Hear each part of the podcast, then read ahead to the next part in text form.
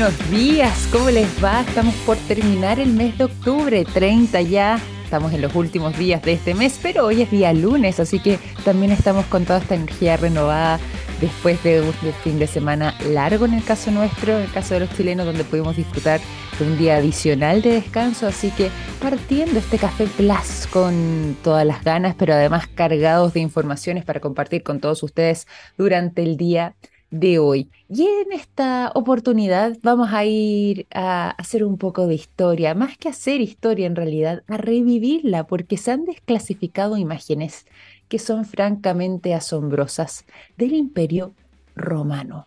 Hay imágenes satelitales de un sitio con 396 fuertes que no habían sido eh, descubiertos o bien no se habían podido apreciar tampoco en todo lo que era la magnitud de su construcción, si no fuera por estas imágenes satelitales y que, como decíamos, se le atribuyen al imperio romano. Y si bien entre la década de los 60 y de los 70 ya se había mm, logrado detectar este lugar, que dicho sea de paso, está eh, extendido por eh, la zona de la media luna fértil del Mediterráneo Oriental, ahí entre los territorios de Irak y sirios, si bien ya se sabía de su existencia, su magnitud no había podido ser detallada con precisión en ese periodo hasta que las imágenes satelitales terminaron por revelar bien lo que era la magnitud de este lugar. Bueno, les cuento un poco de qué se trata esta historia y qué es lo que están diciendo actualmente también eh, los científicos que están detrás eh, de este hallazgo arqueológico. Y lo que se ha podido determinar es que se trata de 396 fuertes, como les mencionaba antes, para ser exacta, que habrían sido parte de las estrategias de defensa que se habrían utilizado hacia lo que fueron los últimos años de eh, el periodo antes de Cristo y los primeros siglos incluso después de Cristo, es decir, tuvo una extensión en el tiempo bastante prolongada, lo que habría sido este verdadero cerco de casi 400 fuertes y que vendría a representar además un tipo de hallazgo arqueológico muy determinante porque eh, nos permite, entre otras cosas, poder establecer cómo era que se concebían estas, estas estrategias de protección, de cuidado, de defensa y también en caso de cualquier ataque frente a quienes pudiesen ser los enemigos de ese imperio. Bueno, les cuento además que, em, claro, los satélites y las imágenes satelitales fueron lo más importante para poder dar, como decíamos antes, con el reconocimiento total de estos fuertes.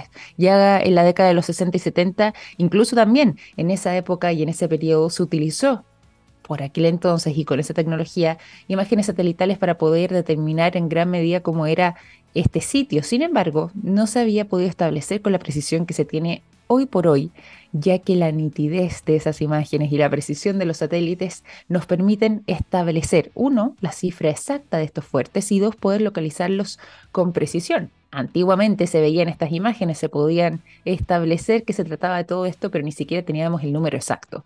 Esto ha ido cambiando entonces gracias a la nueva tecnología y por eso les queríamos compartir además esta información que es muy interesante, pero que eh, nos revela, como decía, también gran parte de la historia. De hecho, en estos 396 satélites descubiertos, o sea, satélites, perdón, fuertes descubiertos a través de estos satélites, se pudo hacer una comparación bastante exhaustiva respecto a otros fuertes que habían sido descubiertos también eh, de autoría del Imperio Romano, pero que estaban ubicados hacia la frontera oriental del imperio.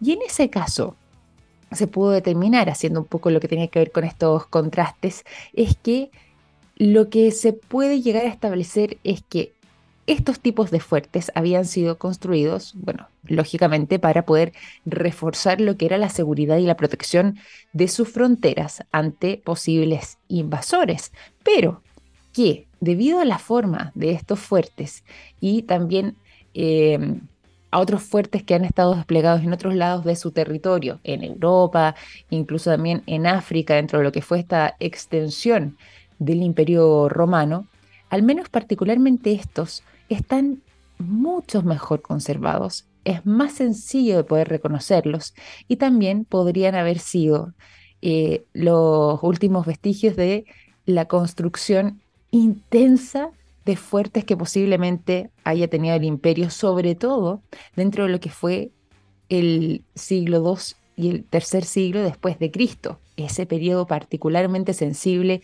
de la historia de, eh, el imperio romano. Así que esto ya viene a sorprendernos un poco, no solamente por poder determinar la cantidad de fuertes descubiertos en este sector, ¿cierto? Y en los territorios iraquíes y sirios de em, lo que había sido el Imperio Romano y sus fronteras, sino que además nos permite, como decíamos antes, viajar un poco a la historia y poder comprender qué era lo que además em, estaba detrás de esta creación. Si bien era para proteger las fronteras de posibles enemigos y posibles invasores, esencialmente y debido también a gran parte de la ubicación del resto de los fuertes que se han logrado eh, detectar en el tiempo, está el hecho de que em, estos fuertes no necesariamente eh, tendrían una estrategia determinada frente a lo que era, por ejemplo, la protección eh, que tenían eh, por posibles invasiones o guerras con los persas. De hecho, inicialmente se había pensado que eso tenía que ver directamente, pero no necesariamente serían solamente por los persas que se habría tomado esta determinación, sino que además era parte casi del sello identitario de protección y seguridad al propio imperio que se fue sosteniendo con el tiempo y que además logró traspasar siglos, parte casi de la ideología de la seguridad del imperio en sí misma. Y eso también lo ha vuelto muy interesante y, muy atractivo para poder seguir eh, avanzando. Así que los arqueólogos detrás de todas estas observaciones han estado fascinados, sobre todo además con todo lo que puede aportar la tecnología en un caso como este a través de la vista eh, satelital y por supuesto la nitidez con la que hoy por hoy contamos y eh, poder determinar cada vez más y con mayor precisión no solamente los límites del imperio romano, sino que además los caminos, las caravanas, cómo eran protegidas, por ejemplo, cuando transportaban bienes valiosos, estos fuertes también habrían tenido esa misión de resguardo ante aquellos casos y cómo era que finalmente un imperio tan grande, tan vasto, tan enorme como el imperio romano logró sobrevivir tanto tiempo, tantos años, décadas y siglos incluso, eh, a pesar de su magnitud, pero manteniendo también su hegemonía a través de su propia seguridad, entre otros puntos también. Muy interesante y por eso les contamos esta novedad que si bien viene de parte del mundo de la arqueología, eh, es una noticia que queríamos compartirle debido además a la trascendencia que ha tenido todo esto. ¿De qué más estaremos conversando en el programa del día de hoy? Bueno, tenemos mucho, mucho paño para cortar. Hay novedades que nos está ofreciendo X, nos está ofreciendo Twitter como lo conocíamos antes, o X como eh, le decimos también en español a esta plataforma eh, de Elon Musk. ¿Cuántas veces hemos conversado sobre esto, cierto?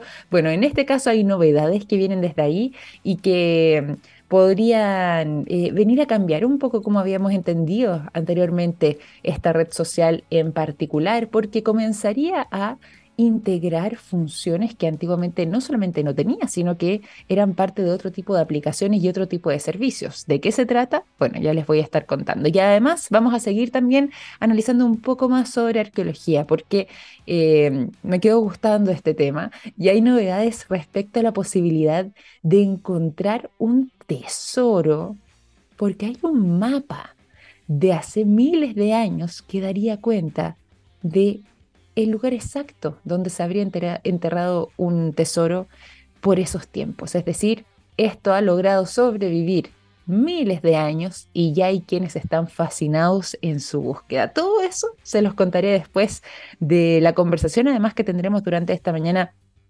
junto a nuestro invitado del día de hoy, porque hoy día estaremos adentrándonos y profundizando en el mundo de eh, lo que tiene que ver con las ciudadanías europeas, tal como hemos tenido la oportunidad en algún momento de indagar, y sobre todo además en lo que tiene que ver con inversiones, particularmente en lugares como Portugal, y que pueden abrir muchas alternativas incluso de nacionalidad. Hay algunas por ejemplo, para los judíos sefardíes, que culminan ese proceso en enero del 2024. Pero todos esos detalles se los preguntaremos también a nuestra invitada del día de hoy. Antes pasamos a la música y durante esta mañana de día lunes 30 de octubre los dejo a continuación con el sonido de YouTube. Justamente porque además en este hermoso día como hoy fue publicado el décimo álbum de estudio de esta banda irlandesa llamado All That You Can't Leave Behind. Lo recuerdan, ¿cierto? Tremendo, tremendo álbum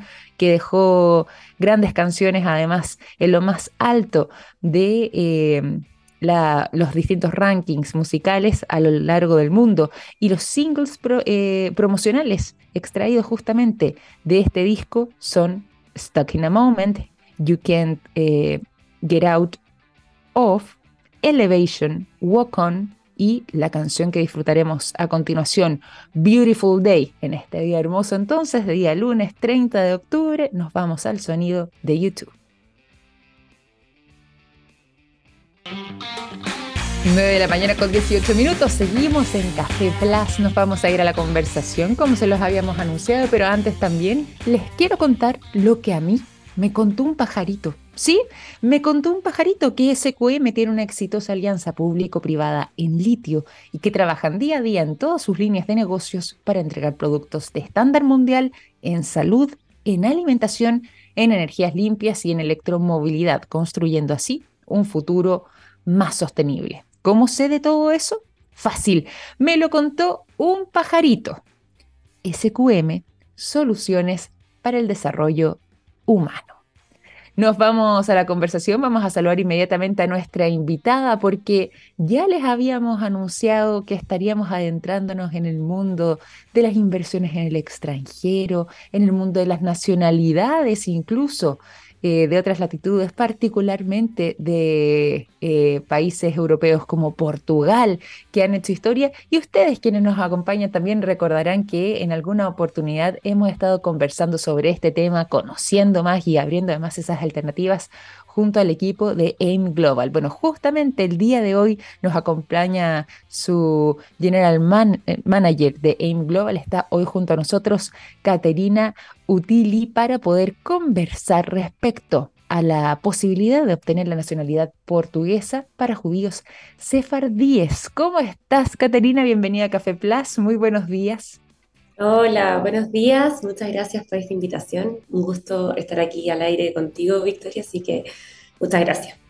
Nosotros felices, encantados de tenerte por acá, sobre todo cuando se trata de estos temas que generalmente causan muchísimo interés, hay mucha eh, interacción también cuando hemos estado eh, conversando con, ya sea con Matías o con quienes nos han visitado acá desde IM Global. Pero antes de que nos vayamos aquí a este tema puntual de la posibilidad de obtener la nacionalidad portuguesa para judíos sefardíes y los plazos que hay para aquello, Cuéntanos también sobre InGlobal para quienes se van sumando a nuestra sintonía, para quienes quizás eh, no han podido disfrutar de esas conversaciones y puedan conocerlos un poco más. Perfecto.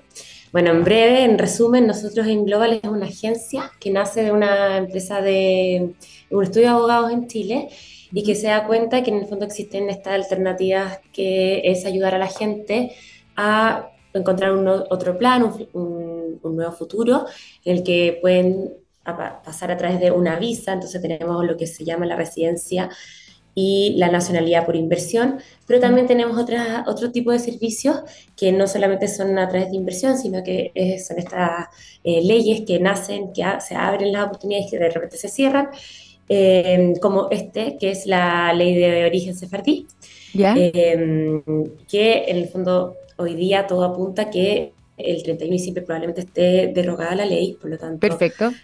También por eso es muy interesante estar hablando de esto ahora, porque en el fondo desde que se hizo la última modificación, que fue en septiembre del 2022, las postulaciones a esta nacionalidad por origen sefardí aumentaron y ya llevamos más de 74.000 postulaciones y solamente 300 personas que se han sido rechazadas. Por lo ah, tanto, existe una probabilidad importante de que esto pueda funcionar. Eh, sí, y de hecho la ley está desde el 2015, pero eh, ha tenido altos y bajos, por así decirlo, es una ley bastante polémica. Y el último, la última revisión se hizo en septiembre del 2022 Perfecto. si uno compara durante el 2021, el 2021 se hicieron 50.000 postulaciones más o menos, el 2022 ya llevamos más de 74.000. Así que por eso estamos aquí conversando, que la idea es que se descubran o, se aíslen ciertas dudas que puedan tener el, público y ver la posibilidad de, de, indagar en esta, en esta alternativa, como tú dices. Oye, pero está súper buena además esa posibilidad, sobre todo además considerando el tiempo. Y buena porque, claro, como decías tú, eh, la tasa de rechazo ha sido baja, eh, así que ahí hay una oportunidad importante y bien interesante. Pero segundo, además, porque también ya estamos contra el tiempo. Hoy ya estamos ya 30 de, octubre, realmente ya estamos en los últimos dos meses del año. Y, culmina entonces este plazo, es decir, ya para enero de 2024 posiblemente esta posibilidad de poder obtener eh, la nacionalidad portuguesa para judíos sefardíes en particular podría culminar podría culminar. La verdad es que mm. aquí en Portugal todo puede cambiar también, o sea, no es nada escrito en piedra. Entonces también puede... Sí, sí, la verdad es que, y por eso es interesante que estemos acá nosotros como equipo, porque efectivamente nuestros abogados están al día a día con todas las noticias, con todas las leyes y con todas las, las propuestas de ley que se van saliendo día a día, todos los días cambian las cosas. Y por ahora se dice que probablemente el 31 de diciembre sea la última fecha para postular. Sin embargo, de nuevo, puede que todo eso cambie, puede que en enero, el 1 de enero, yo le esté diciendo, traten de nuevo, sigamos intentando hasta que la derroten. Pero por ahora es esa la fecha. De momento esa es la fecha, pero mejor pensar en eso ahí, si se extiende maravilloso para quienes tengan la posibilidad, pero en realidad contemplemos todavía la fecha aquí hasta, hasta los últimos días del mes de diciembre de este 2023. Todo esto además tiene un contexto histórico.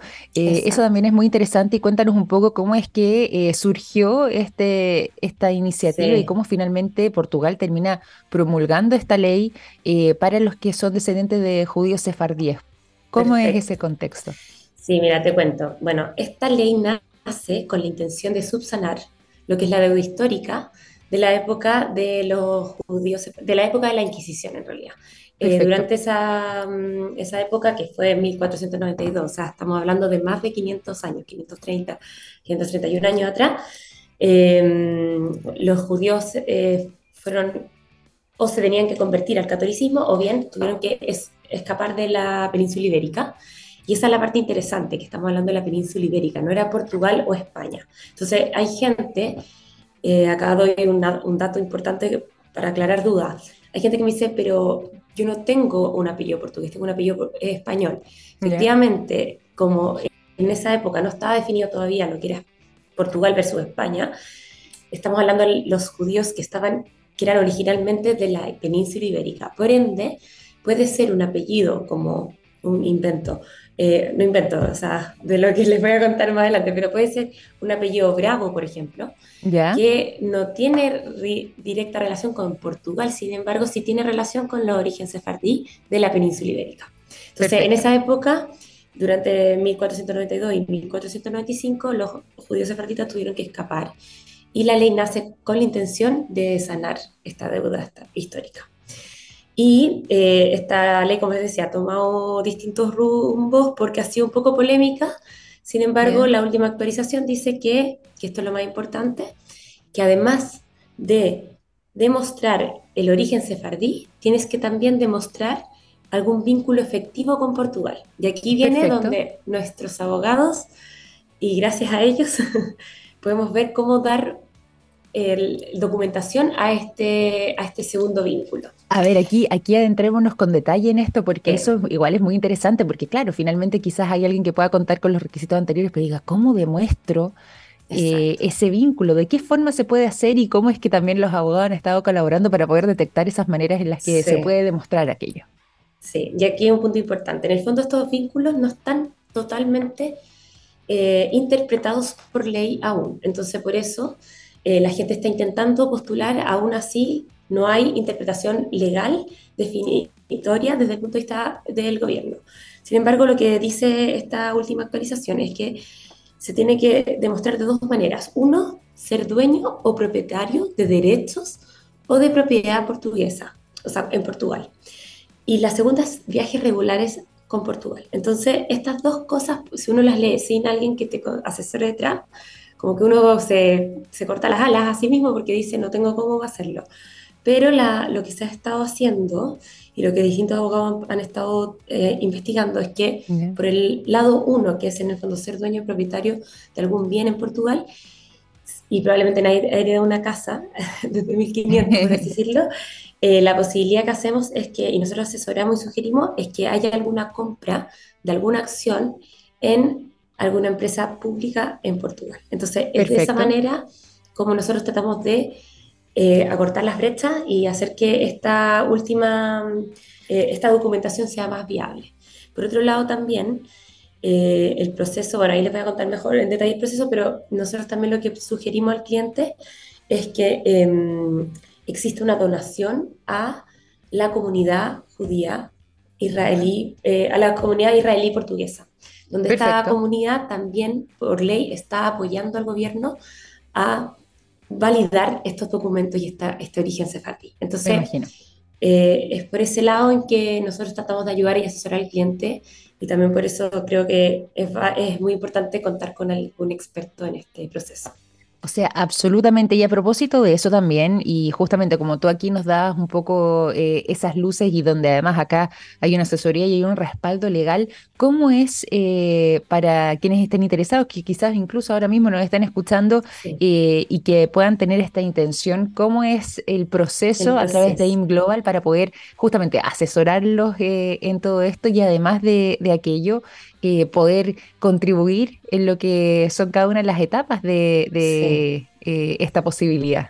Sí, perfecto. Mira, nosotros hoy día hicimos un, proceso que se divide en cuatro partes con el fin de hacer más viable la postulación para el cliente. ¿ya? Entonces lo que hacemos es que hay cuatro etapas, que la primera es solamente un preanálisis y en ese preanálisis invitamos a todos los que deseen eh, preguntarse si tienen la posibilidad es que lo hagan. Esta preanálisis consta de solamente una consulta de donde te, te preguntamos como tu origen, tu línea eh, familiar por los dos lados y eh, entre más detalles entre más detalles tú entregues, más fácil puede decir rápidamente nuestro genealogista Perfecto. si existe posibilidad de avanzar o no. Entonces, este es un paso que solamente cuesta 50 euros y la idea es como rápidamente poder decir al cliente, ¿vale la pena que sigas o no vale la pena que sigas? ¿ya?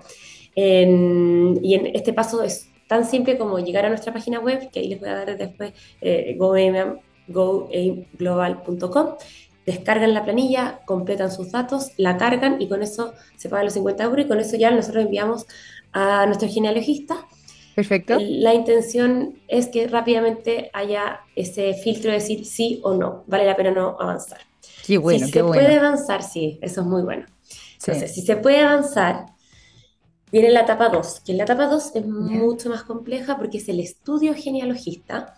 Y el estudio genealogista estamos hablando de 500 años de estudio. Entonces, genealogista. Hoy, tremenda pega. Sí, tremenda pega. Entonces, por eso es, un, es, una etapa muchísimo más cara. Es una etapa muy necesaria. O sea, la pueden hacer con o sin nosotros. Perfecto. Obviamente, recomendado que lo hagan con nosotros porque nuestro genealogista tiene todos los estudios ya por eh, hechos y por hacer. Y, y en el fondo. Eh, está haciendo ahora un PhD, o sea, una persona de, de alto nivel eh, académico.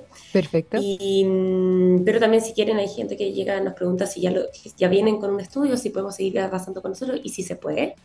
Entonces, esta segunda etapa es ya hacer el estudio genealogista, que con este estudio, solamente con estudio se puede postular a la tercera etapa, que sería ya la postulación como tal a la comunidad israelita portuguesa y a el registro civil de Portugal, ¿ya? Entonces, eh, una vez que el estudio genealogista da positivo, o sea, se hacen todas las carpetas de todos los postulantes y se tiene como eh, documentación para probar este origen sefardí de cada una de las personas que está postulando, se hace la tercera etapa, que es, como les decía, postular paralelamente a lo que es todo lo, el registro civil, que es la parte eh, más legal del, de la nacionalización. Y por otro lado también se postula al mismo tiempo a la comunidad israelí portuguesa, cosa de que ellos también validen al mismo tiempo y ayuden al gobierno a validar em, este origen sefardí. Y ahí, como estuvimos, como les conté en un principio, tuvimos, eh, han, habido tantas postulaciones que ahí empieza a, correr el tiempo de espera hasta que eh, estas en el fondo estas dos entidades nos respondan. Y con eso ya, si nos responden positivo, que existe la probabilidad que puede ser que sí, em, ahí se hace la, cuarta etapa, que nosotros, ah, desde ahí también existe el cuarto costo, eh, donde los ayudamos a inscribirse como ciudadano portugués. Entonces, desde ahí recién podrían ser, ya decir, sí, vamos a ser portugueses, vamos a tener pasaporte y vamos a tener la nacionalidad. Perfecto. Oye, qué interesante poder escucharte porque además eh, es entretenido para poder conocer cómo es el proceso. Me gusta mucho lo que decías tú y quiero volver a resaltarlo porque me parece eh, sumamente eh, profesional, adecuado y correcto lo que ustedes hacen en esto de pasar este primer filtro, hacer esta pequeña inversión inicial para poder determinar si es que efectivamente la expectativa que puedes haber con la posibilidad de obtener la nacionalidad portuguesa tiene asidero o no. Yo ya creo que eso, esa primera etapa inicial como, como ofrecen ustedes eh, es una muy buena posibilidad y, habla muy bien también de, la manera en la que eh, abordan este tema y bueno, y por supuesto lo que son los pasos posteriores para poder finalmente llegar eh, a, todo, a todo aquello. Nosotros hemos tenido la oportunidad y en alguna ocasión con Matías también lo hemos mencionado acá en el programa, pero creo que es bueno resaltarlo, Caterina, a ver si es que te parece. ¿Cuáles vendrían siendo también esas ventajas de poder contar con eh, la ciudadanía, en este caso portuguesa. ¿Cuáles vendrían siendo también esos derechos o eh, esas, esas alternativas, esas opciones de vida que se pueden abrir gracias a una posibilidad como esta? Sí, muy buena pregunta. Eh, bueno, la verdad es que siendo portugués, en el fondo siendo ciudadano portugués, uno ya tiene derecho a vivir, a trabajar y a estudiar acá en Portugal, pero también a todo lo que es la comunidad europea y también a viajar libremente por los 27 países de, que componen el área Schengen.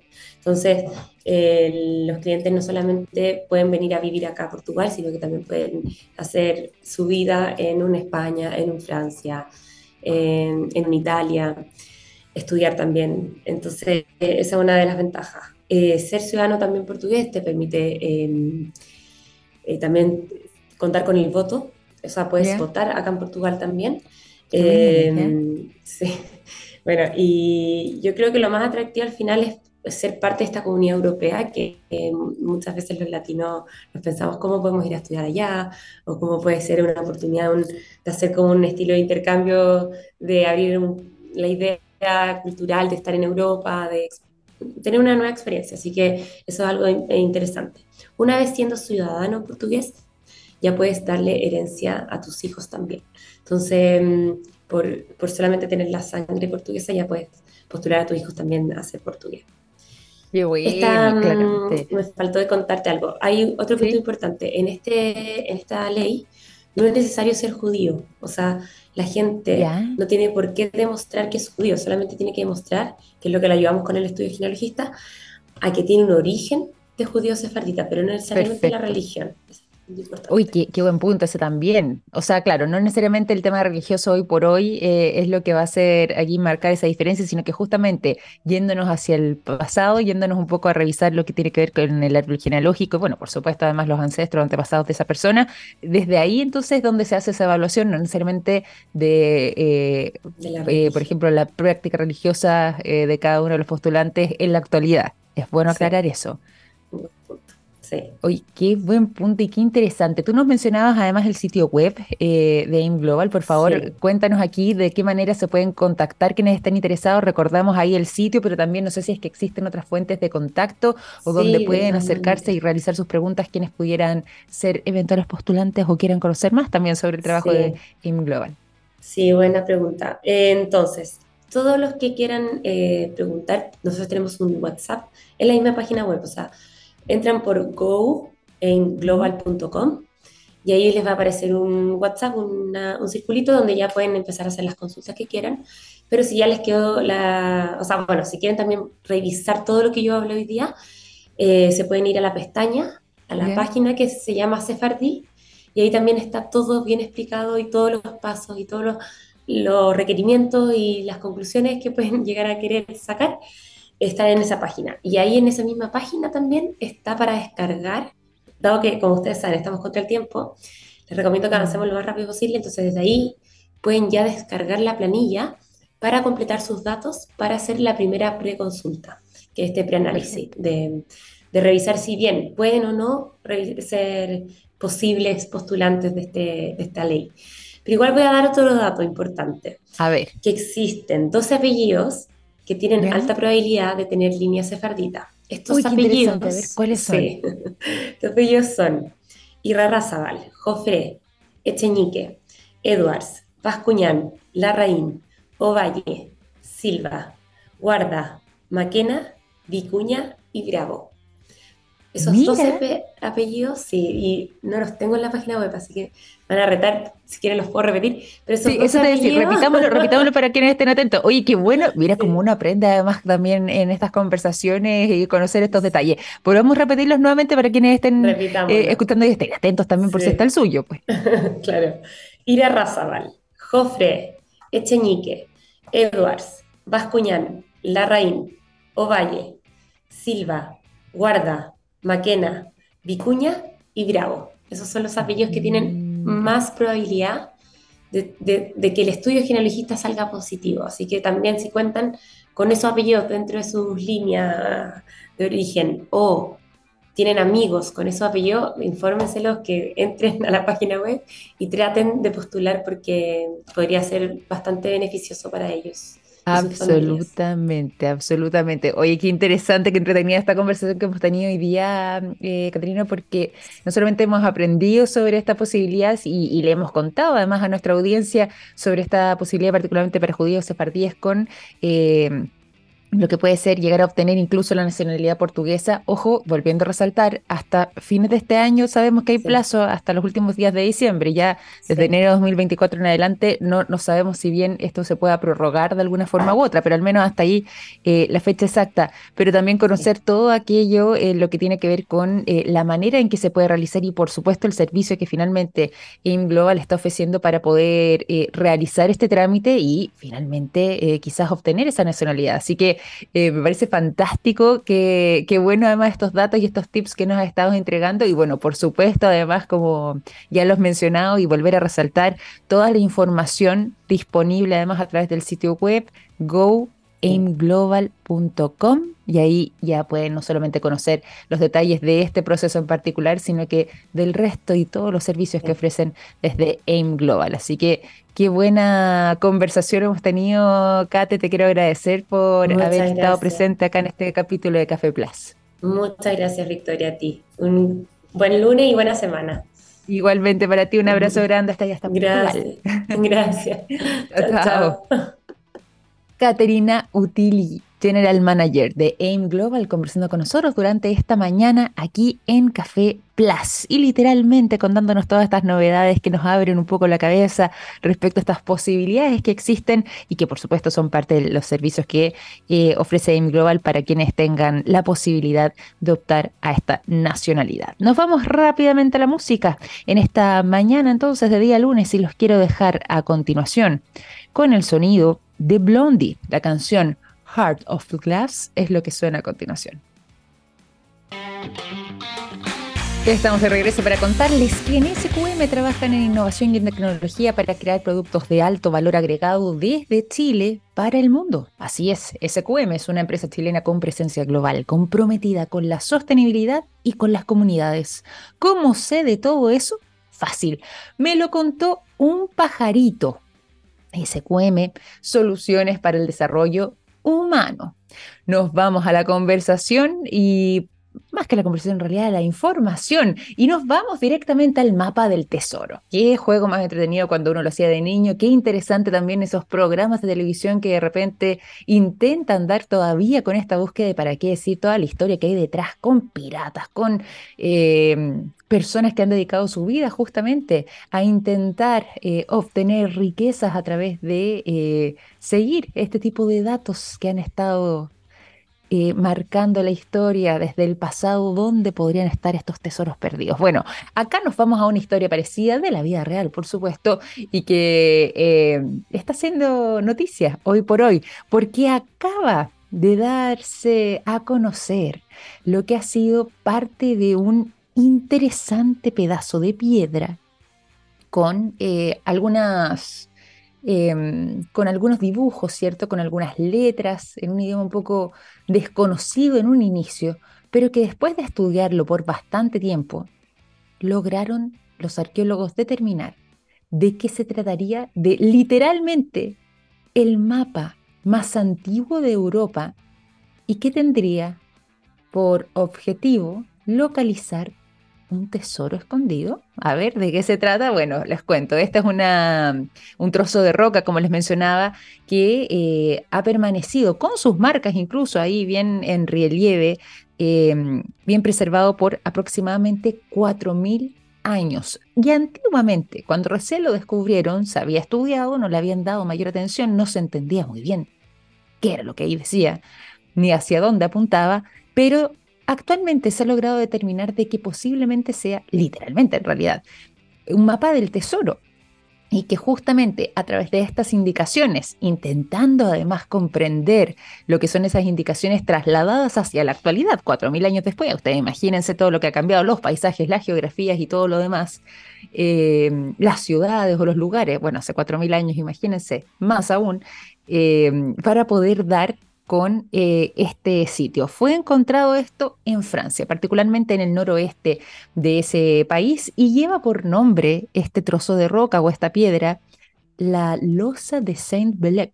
Fue además reivindicado en 2021, desde ese entonces ha vuelto a adquirir este protagonismo porque además de ser el mapa más antiguo de Europa, es, y aquí está lo interesante, ¿cierto? Eh, posiblemente el que indique de este verdadero tesoro que estaría escondido detrás de sus indicaciones. Les cuento además que eh, ya se está trabajando y abordando esta posibilidad, esta mm, eh, indagación en poder dar con esa localización exacta y ver de qué se trata el tesoro, porque claro, quizás nosotros hoy día podríamos pensar en cosas bastante específicas respecto a lo que podrían generar esas riquezas, pero quizás hace cuatro mil años atrás tenían también aprecio por otro tipo de posesiones diferentes a las que nosotros hoy por hoy podríamos estar valorando. Sea como sea, ya hay un grupo de, lógicamente, como pasa en estos casos, de verdaderos cazadores de tesoros, pero además de arqueólogos y de eh, parte de un equipo eh, académico bien conformado que está intentando no solamente dar con las coordenadas precisas llevadas a la actualidad, sino que eh, también poder encontrar este tesoro, pues, si ahí está la gracia, ¿cierto? Se ha logrado establecer que este mapa antiguo abarcaría una extensión territorial de entre eh, unos 30 por 21 kilómetros, más o menos ese es el, el radio completo de, este, de toda esta extensión, el tamaño más bien más que el radio, y eh, no se descarta que un trabajo de este tipo, sobre todo además cuando estamos hablando de 30 kilómetros por 21 kilómetros, eh, más o menos ese, esa es la cantidad de, territorio que habría que investigar, no se descarta que esta investigación y todo este proceso pueda tardar incluso unos 15 años. Imagínense ustedes la cantidad de tiempo que habría detrás. Bueno, eh, sea como sea, ya está eh, un equipo enfocado en lograr todo aquello, ya están incluso trabajando y han em, logrado trazar los que podrían ser ciertos símbolos que podrían graficar hasta la actualidad incluso cuáles podrían ser las coordenadas precisas y exactas de todo esto. Se ha logrado determinar que, por ejemplo, en toda esta inscripción en piedra, hay algunas protuberancias específicas y algunas líneas bien demarcadas dentro de lo que es este mapa, al menos en la losa de ella, donde se podría mm, eh, generar una especie de equivalencia con montañas que actualmente están presentes y algunos ríos, particularmente, por ejemplo, las montañas de Rudulec, y eh, comparte de lo que podría ser la región de Bretaña, que está situada a una distancia considerable, eso sí, de París, sobre todo además eh, de ese tiempo, unos 500 kilómetros hacia, el oeste de la capital francesa. Al menos los investigadores escaneando, determinando un poco lo que es este trabajo en piedra y llevándolo también a lo que son los mapas actuales, han alcanzado a eh, hallar una coincidencia de cerca de un 80% y por esa sensación creen que, y sobre todo más por un porcentaje tan elevado, creen que no podrían estar tan perdidos quizás en lo que sería entonces el sitio donde estaría ya eh, em, radicado desde hace 4.000 años atrás este tesoro en particular. Interesante, ¿ah? Yo también aquí me quiero sumar a, lo que vaya a ser esa historia, va a estar muy entretenido de poder seguir, poder eh, ir eh, documentando además lo que ha sido este proceso para finalmente, ojalá, encontrar este famoso tesoro y poder comprender también de qué estamos hablando cuando hablamos de apreciar ciertos bienes, sobre todo además en esa época. Nos vamos a ir rápidamente y cortito también a otras informaciones vinculadas a sí, al mundo de la tecnología y se los veníamos mencionando sobre posibles giros que pueda llegar a tener la red social X. X o Twitter, como usted prefiera llamarlo. Bueno, les cuento. Elon Musk acaba de hacer un anuncio importante. Elon Musk, que dicho sea de paso, ha estado tuiteando como loco estos días sobre distintos temas, ¿ah? eh, compartiendo sus opiniones, bueno, haciendo anuncios también de este tipo. Y justamente dentro de lo que ha sido este verdadero bombardeo informativo que nos ha estado entregando durante las últimas semanas, se mm, encargó de difundir una intención, una idea que podría comenzar a implementarse, que seguramente va a ser así, en Twitter, y que sería la posibilidad de integrar llamadas de audio y video en esta aplicación. De hecho, esta posibilidad es tan certera de que finalmente se materialice que ya se están haciendo esas pruebas y que hay algunas cuentas que pueden contar con esa posibilidad. Ahora, letra chica como siempre, ¿dónde está eh, la parte Em, que podría quizás a algunos incomodar un poco, bueno, tiene que ver con el tema del pago de estos servicios. ¿Por qué?